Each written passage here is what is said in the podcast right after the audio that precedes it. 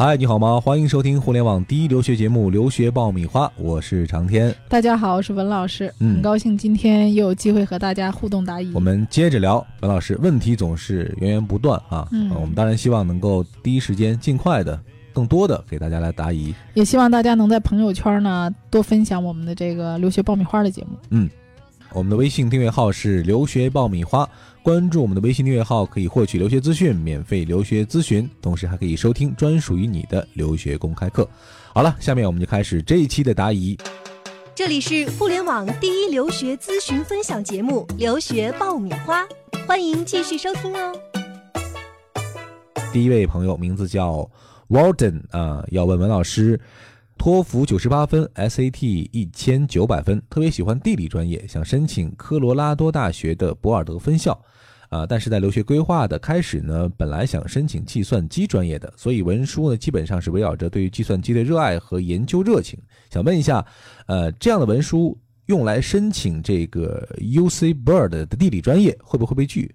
我觉得是不是被拒的可能性很大呀、啊，首先要先说啊，就是这个听众他是有截图的，所以我们把它放在今天的第一个答疑。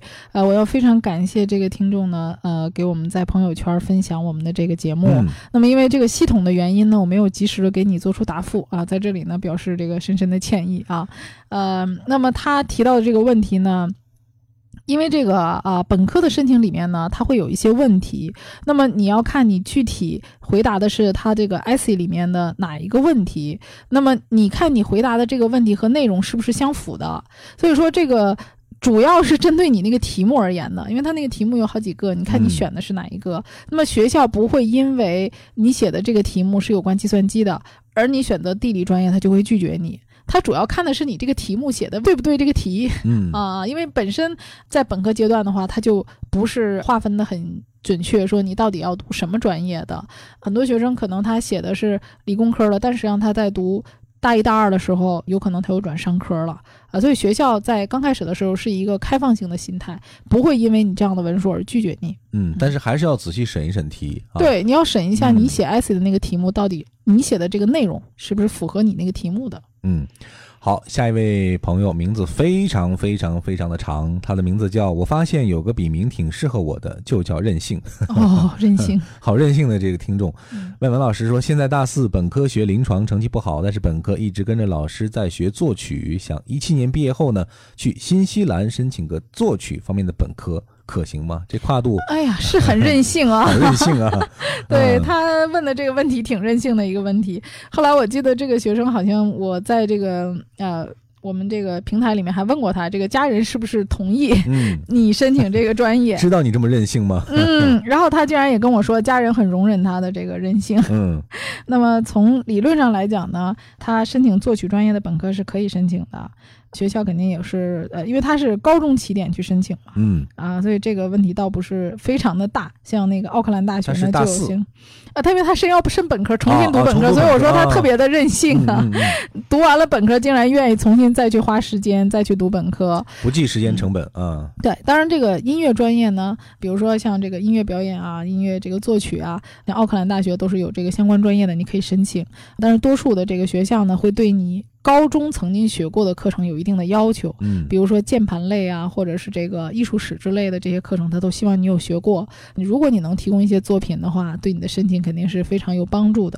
那么新西兰的有音乐类专业的学校还是蛮多的，像坎特伯雷啊、奥奥塔哥啊、惠灵顿的维多利亚呀、都有相关的音乐类的专业。那么你可以看一看音乐类的专业里有哪些是你喜欢的，包括很多的这种学院，像新西兰的这个国立联合理工学院呢，还有南方理工学院呢，都有音乐相关的专业啊。申请上来讲是问题不大的，不过在签证方面呢，确实你的这个学习计划让其让人看起来有一点点匪夷所思。嗯啊，有点悬哈，你嗯自己得有非常这个这个强的把握才行啊嗯。你要写一个非常打动人的学习计划，让人理解你为什么做这么大跨度的一个选择。觉得你的你的这个任性是有理由的啊。再来看下一位，我们很熟悉有一个饮品叫六个核桃啊，这个嗯听众的名字叫六个 H，呃，想学心理学，最好再修一个教育学。美国和英国有双修的吗？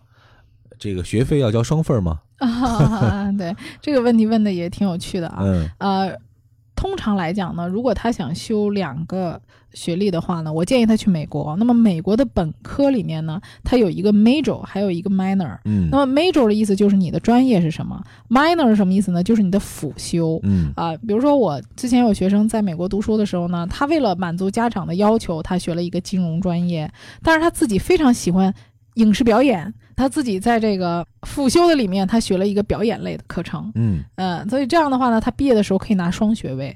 那么至于说它涉及到的交学费的问题，国外呢都是按照学分儿来收费的，所以你选的课程选的学分越多，那么你交的钱也就会越多，这个不存在双分儿不双份儿的问题。对，跟主辅也没什么关系对啊。嗯，好，下一位名字叫方霞，文老师你好，现在在一所二幺幺学校读材料科学与工程专业，读大一，想出国转学转石油工程专业，在美国好就业吗？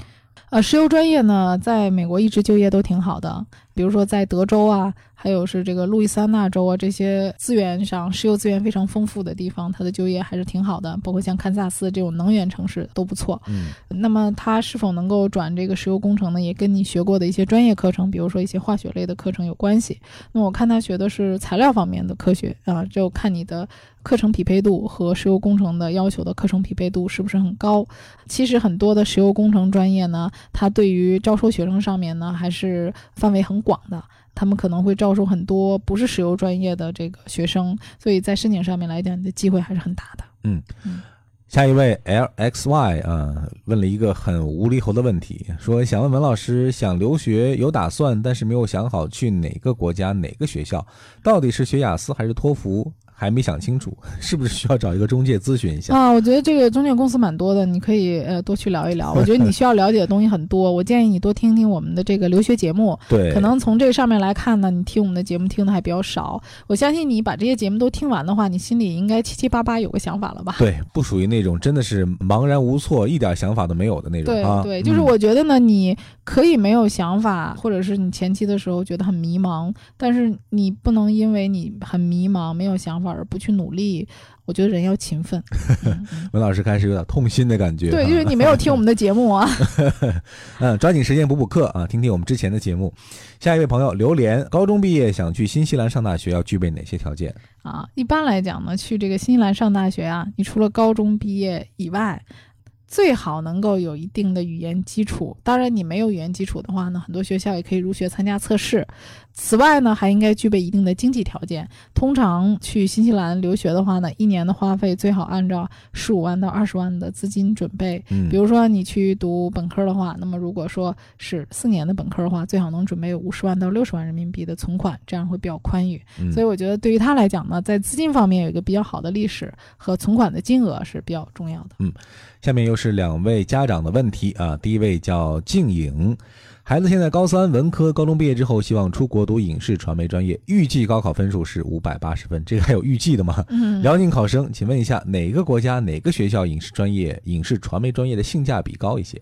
啊、因为他提到了他的高考啊，嗯其实现在大多数的国家呢，除了加拿大的这个很多学校要高考成绩以外，其实大多数的学校呢都可以不提供高考成绩的，就是这个不作为它的主要的参考指标，甚至说是可以不提供的。嗯啊、但是加拿大呢，这个影视传媒专业呢，最好的是卡尔顿，对学生的语言要求相对会比较高。我觉得他选择这个国家的几个要素，就是第一，你可以考虑费用；第二呢，你可以考虑你的语言水平；第三呢，你可以考虑你的学习成绩在各个国家能够申请到的相应的层次的学校。啊，从这三点上，你可以再做一些比较，可以听听我们以前的讲到的，像澳洲啊，嗯呃，还有这个美国啊、加拿大呀、都有这个相关的影视传媒专业。而且影视传媒专业呢，其实分类很广，比如说它有这个广播电视、新闻、表演，呃，还有专门的文化传媒传播，看你到底想学什么了。嗯，留学爆米花粉丝福利来了！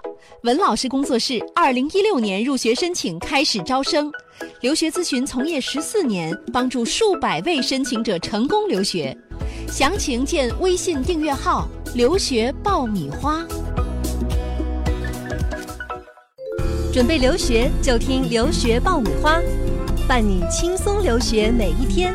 下一位家长王江文老师，我女儿在中山大学管理学院，今年二年级，学校可以推荐前往印第安纳伯明顿商学院插班学习，两年之后呢，可以拿到印第安纳和中山大学的双学位。孩子很感兴趣，不知道这个选择好不好。作为父母呢，还是希望能够在国内受到完整的本科教育之后再出国读研，有一点选择困难。嗯，对。我看过他这个中山大学的网站，他这个是专门的这个二加二的这种合作课程。嗯，那么这个课程呢，应该来讲，呃，回国的话应该是可以认证的。嗯，那么他有一个双学位。从家长的角度上来讲呢，就是说，我觉得孩子如果能早一点出去受这个教育，肯定对他是有好处的啊。主要是从经济上考虑吧。如果父母的经济上还是呃允许的话呢，让孩子早一点出去，对他也是有帮助的。不过说。你也要考虑你孩子的成绩，那么在国外是不是能够保持一个非常高的学习成绩？这个可以参考一下以往参加这个项目的学生，他们的后期的硕士的这个去向。比如说，如果你读完本科以后，你就不想在美国读硕士了，你就回国直接就业了，那我相信呢，你有这么一段的留学经历，对你将来找工作肯定是有帮助的。如果你的计划是想要读硕硕士的话，你就要考虑一下你这两年的成绩和课程紧密度是不是。有充足的时间让你去做硕士的准备，比如说我们现在在国内有一些农大的啊，这个二加二的课程的学生，他其实在国内读了两年，到国外去读后两年的时候，他是非常紧张的，因为他也是那个去读全美国的这个实际的本土的课程，实际上的作业量啊，包括学习量都很大。那么最后他把这个课程读完呢，一方面他的成绩呢并没有非常高的提升，因为其实课程难度一点都不小。第二呢，就是说因为学习的紧张程度，他可能没有足够的。的时间去准备 GMAT 考试，还有这个托福的考试，那么反而他在读完这个课程之后呢，他在申请研究生的时候可能要延期一年，所以你要考虑好你自己的学习能力，还有你的一个长期的一个计划。嗯，好，呃，文老师这个讲的特别的详细哈，的确，对于很多这种所谓的二加二的项目，家长考虑的时候还是要综合的来考虑考虑，呃，这种项目，总之会是有利有弊的啊。下一位朋友，他的名字暂时隐去，我们暂时隐去他的名字，因为他提到了自己的成绩不是很好，呃，不想，我不想让他周围的这个这个朋友听见他的这个咨询。他说呢，因为初中没有好好学，所以没有上普通的高中，现在呢在职高中学酒店管理，女生，高一，高二上完之后想去澳大利亚读预科，雅思还没有考，不过肯定能五分以上，问怎么样才能可能拿到 offer？其实没关系的，职高的话呢，去澳洲读预科的话都是接收你的，问题不是很大。那么你的。职高的成绩如果说很高的话，那么你在申请这些学校的时候，仍然是有很大的机会的。像酒店管理的话呢，在澳洲的话，格里菲斯是非常出名的，嗯啊，可以考虑去格里菲斯申请他的这个。一年的预科，再加上他的这个快捷课程，整个读下来的话，大概三年多就可以毕业了。嗯，而且在当地就业也蛮好的。好，下一位来自广州的一位粉丝 Vicky 问文老师：如果申请陪读去美国，听了您的节目说是不能工作的，那么后面是不是可以转别的签证呢？继续读学位？本人是学医硕士毕业，三年临床工作经验。那如果说你去了当地找律师的话，当地的律师还是有办法的。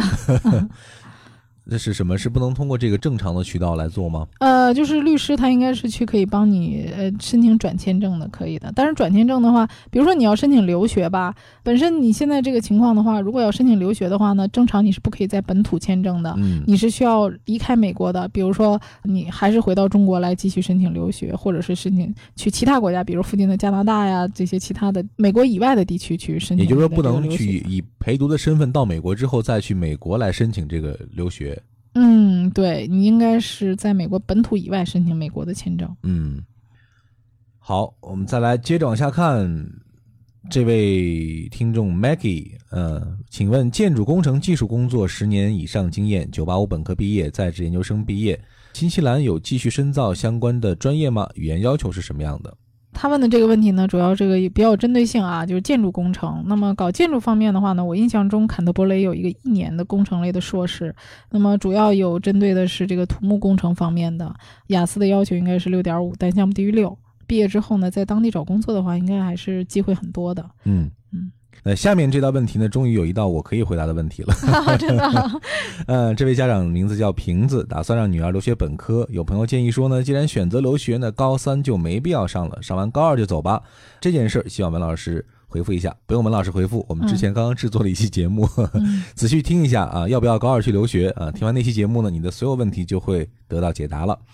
好，我们今天的最后一个问题啊、来自于对方正在输入啊，这个好讨厌的名字，每次看见这个就觉得是对方正在给你回复信息 啊。对，我觉得他这个名字我记住了。嗯，现在工作了几个月了，想留学移民新西兰，二十三岁，大学专业是工程设计，想在新西兰学习动漫或者是西点师，想咨询一下这样的想法能不能成立？哦，这个是可以的，因为实际上他去学动漫啊或者西点师啊这一类文凭类的课程，他只要有高中的学历就可以去读的。这种课程通常是读两年，在当地呢，两年结束之后能够找到工作，通常一年以后就可以申请移民了。嗯嗯啊，我们是一气呵成哈，终于嗯把积攒了这么久的大家提出的一些没有分享，但、嗯。但是我们依然愿意回答的问题，终于答完了。对，我觉得这个嗯。回答这个问题啊，能看到我们的听众啊，对我们满满的关注啊，嗯。我也感觉到很幸福啊，这么多人关注我们的这个节目。嗯，而且每次和文老师录答疑的时候，我油然而生的一种非常强烈的佩服的感觉哈，就是像文老师这种能够对答如流的，呃，嗯。这些问题，呃，基本上准备的时间其实不是很充分对。我是不是应该参加什么一站到底之类的 节目？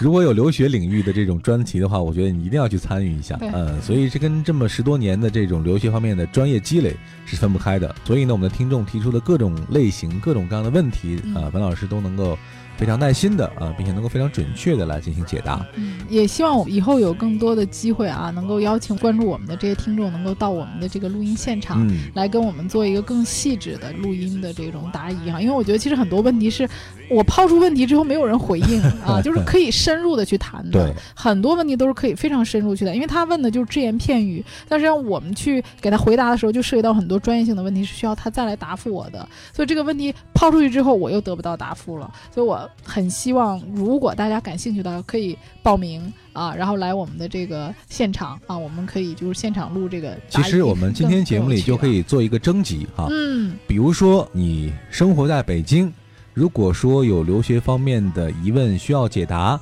也愿意来到我们的直播间和我们一起来参与录制的话呢，可以在我们的微信后台来报名。我们也欢迎大家参与到我们节目的制作过程当中。像文老师说的啊，我们所有的问题不是每次隔着电波和你相遇，而真正的能够来到我们的身边，我们共同帮你去答疑解惑，帮你去出谋划策。总之，我们各种各样的方式都能够找到你，你也可以找到我们。关注我们的微信订阅号“留学爆米花”，给我们留言吧。好，这里是互联网第一留学节目《留学爆米花》，今天的答疑我们就暂时进行到这儿，期待着下一次和你相约，再见。下次再见。